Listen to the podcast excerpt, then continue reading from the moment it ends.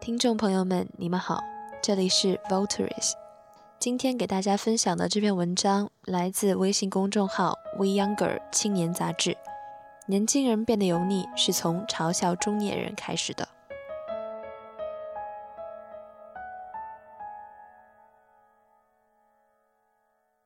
油腻感到底是什么？有人以为是身材微胖，形容猥琐。但我看高晓松和马东就挺招年轻人喜欢的。有人以为是穿棉麻唐装盘串儿，但我看陈丹青和马未就穿的挺有味道的。你看老男人窦文涛主持的圆桌派，坐了一桌老男人，有腔有调，谈笑风生，一点儿也不油腻嘛。所以油腻感跟相貌真的没有什么关系。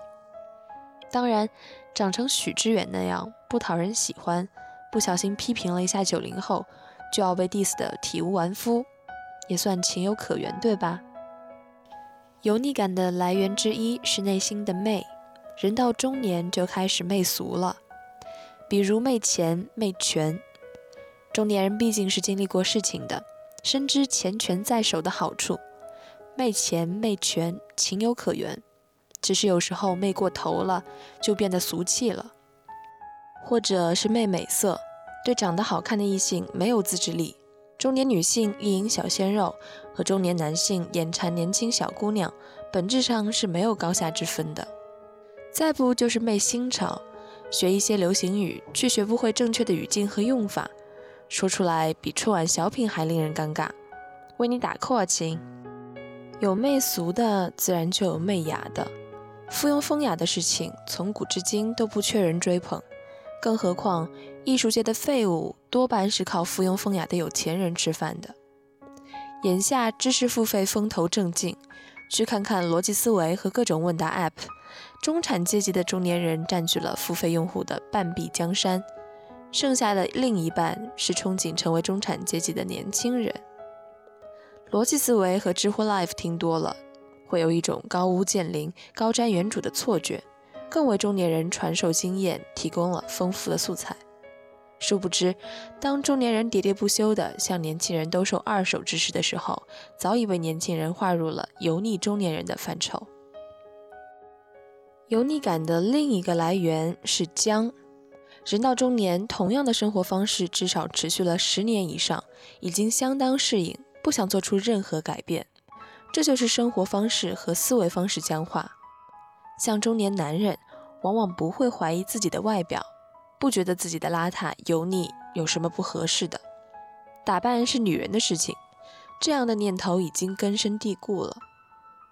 关键是也没人敢批评他们呀，在单位里都是小领导一样的人物，在家里说不定是一家之主，谁来跟他说：“大叔，你太油腻了，收拾收拾吧。”中年男人大概会二话不说收拾了你。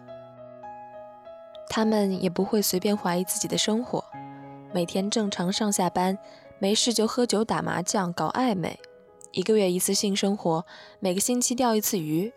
他们很难在自己的生活里发起革命，推翻自己那种陈旧腐朽的生活。他们更不会怀疑自己的观点。中年人所有的观点都有十几年的生活经验去支持，这让他们对自己深信不疑。以为已经彻底完成了知识体系的构建。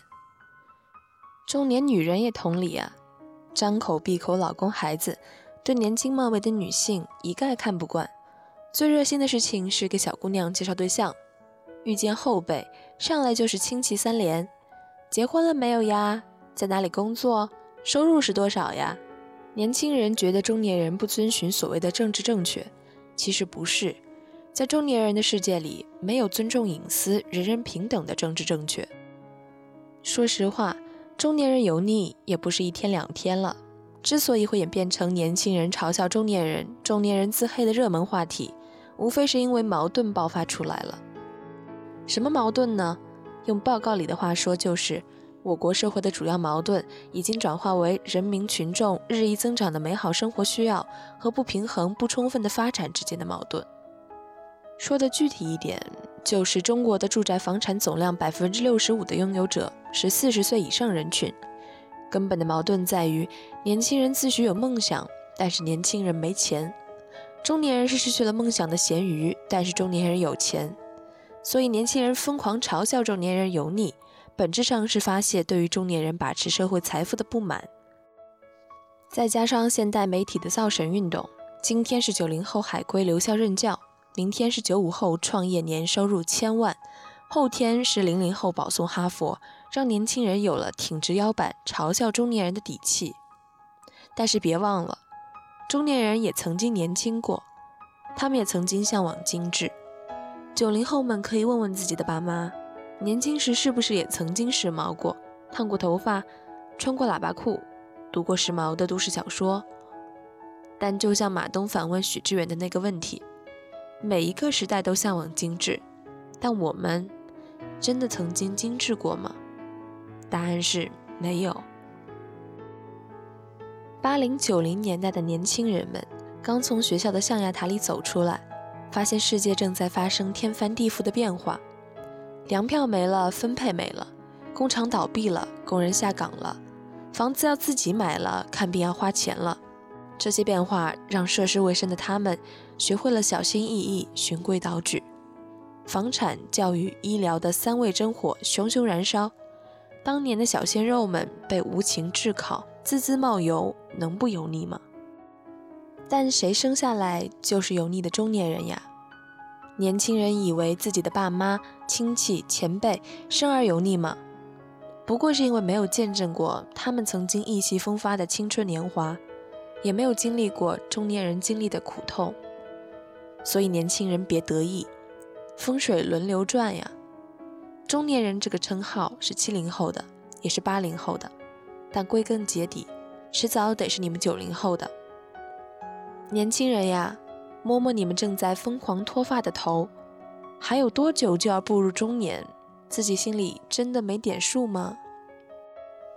再过几年，等到零零后掌握了新媒体的话语权，到时候油腻的标准大概就变成了侃侃而谈自己当年如何努力，如何在北上广追梦，如何渴望诗和远方。哦，对了，再加上一条。以怀孕七个月还有马甲线为荣的九零后，怎么能不当众秀马甲线呢？只不过到时候会不会被零零后告性骚扰，就很值得怀疑了。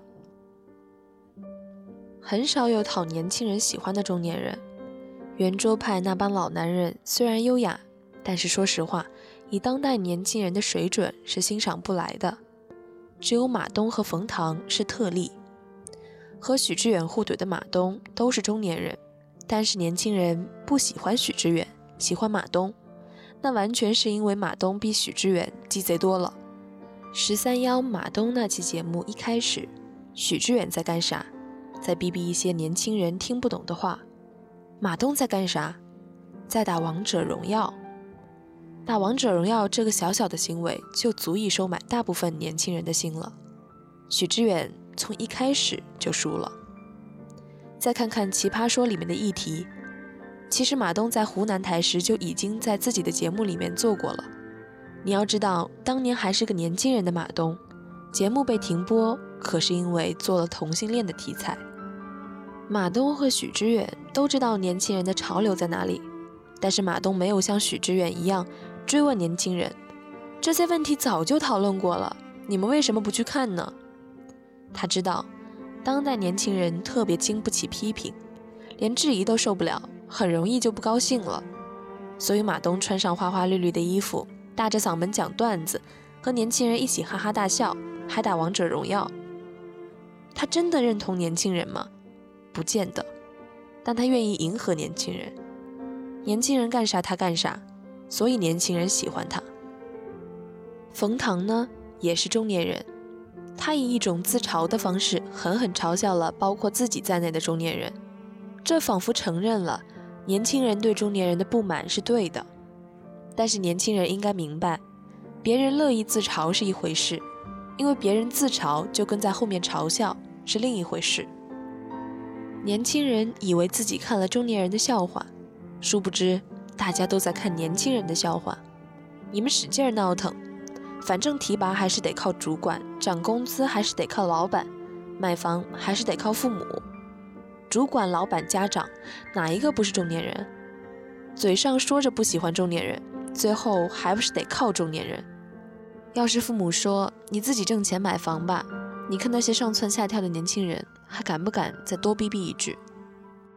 中年人用来对付年轻人的办法，和知乎精英对付熊孩子的方法如出一辙，惯着你，顺着你，哄着你，实在不行了就不搭理你呗，没关系，早晚得有人收拾你。